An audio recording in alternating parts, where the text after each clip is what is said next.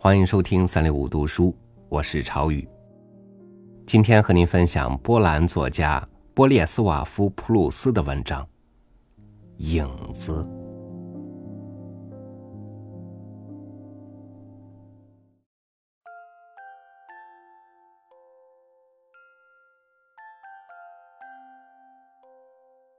天上的阳光渐渐熄灭了。地面的薄幕慢慢升起来。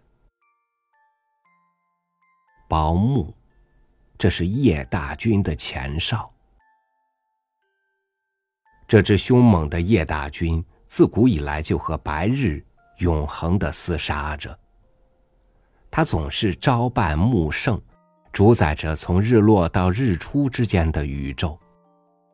一到白天就全线溃退。躲在隐蔽的地方窥视着，他躲在深山峡谷里、城市地窖中、森林密丛间。他隐身在原始的地下岩洞、矿井和深沟、屋角和墙窟。他慢慢的布开，慢慢的扩散，终于充满各个幽暗的角落。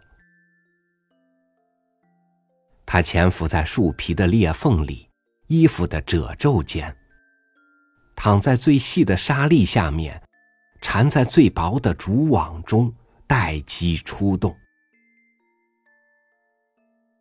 虽然从一个地方把他赶走，那也只不过是暂时的退让，他仍然要选择良宵，重整旗鼓，卷土重来，还要努力夺取新阵地。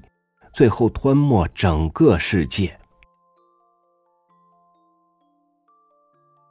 当夕阳西坠的时候，叶大军的前哨薄暮便悄悄的、小心翼翼的从各个隐蔽的地方一队队的开出来，布满房子、走廊、门厅和光线微弱的楼梯。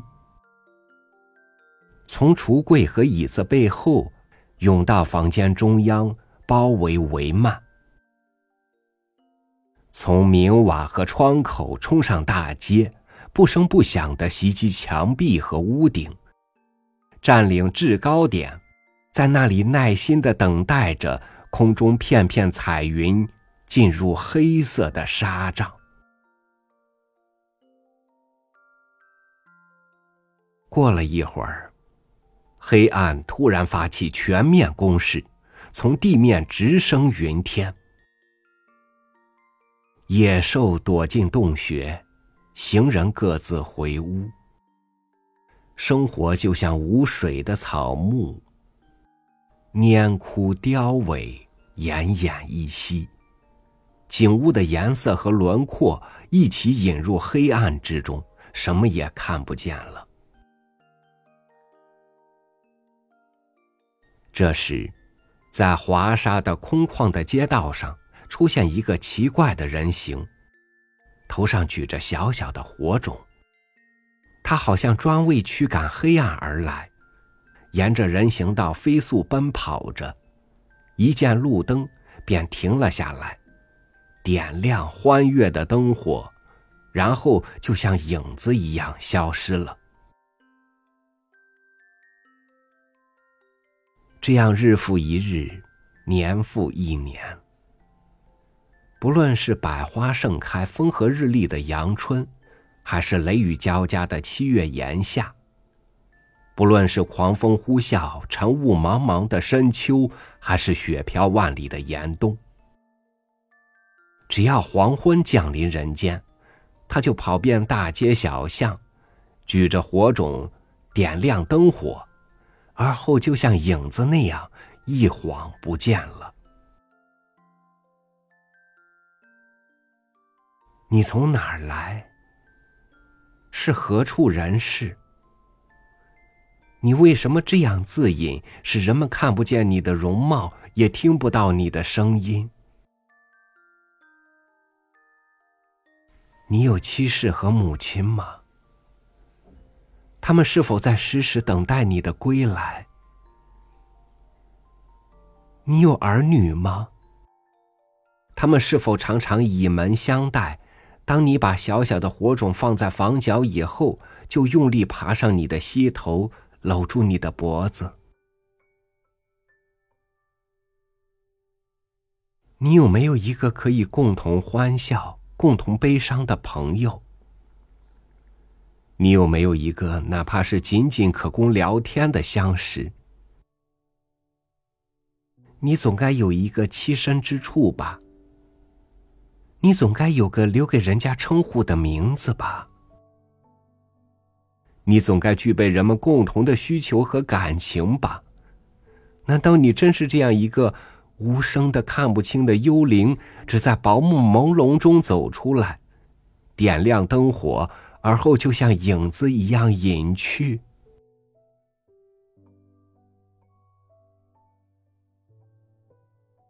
有人对我说。确有这么一个人，并把他的地址告诉了我。我找到那所房子，询问扫院人：“有一个点灯人住在这儿吗？”“有。”“他的房间在哪儿？”“喏，就是那间小屋。”门好像已经上锁。我向窗洞里一望，只有靠墙铺着一张小床，床边有一根长杆子，挑着一盏小灯笼，火种。点灯人不在家里，请简单告诉我，他是个什么样子？谁晓得他长得啥模样？扫院人一面回答，一面耸耸肩。我自己也没能好生看个清楚嘞。他补充说：“他白天从来不蹲在家里。”半年后，我第二次拜访他。喂。点灯人今天在家吗？哎，扫院人一声长叹说：“不在，永远不在了。他昨天已经入土，他死了。”扫院人默然沉思。我打听一些细节以后，就赶到坟地去。看墓人，我想打听一下，昨天下葬了一个点灯人，他的坟在哪儿？点灯人，他重复一遍。谁知他埋在哪块土里？昨天一共来了三十位游客，不过他睡的准是白皮棺材。睡白皮棺材的游客也来了十六个呢。我到底没能看见他的脸，也没弄清他的姓名，甚至连埋他的一抔黄土也没有找到。他死后给人留下和生前一样的印象，只有在黄昏后才能看见的，一个无声的。不露真相的，像影子一样的人形，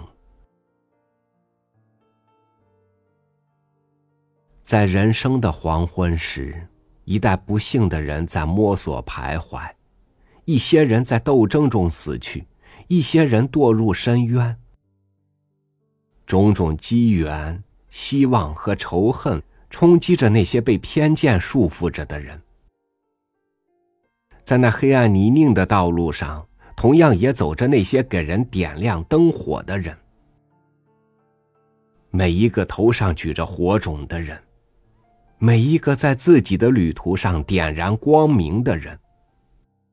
尽管没有人承认他的价值，但他总是默默的生活着，然后像影子一样消失。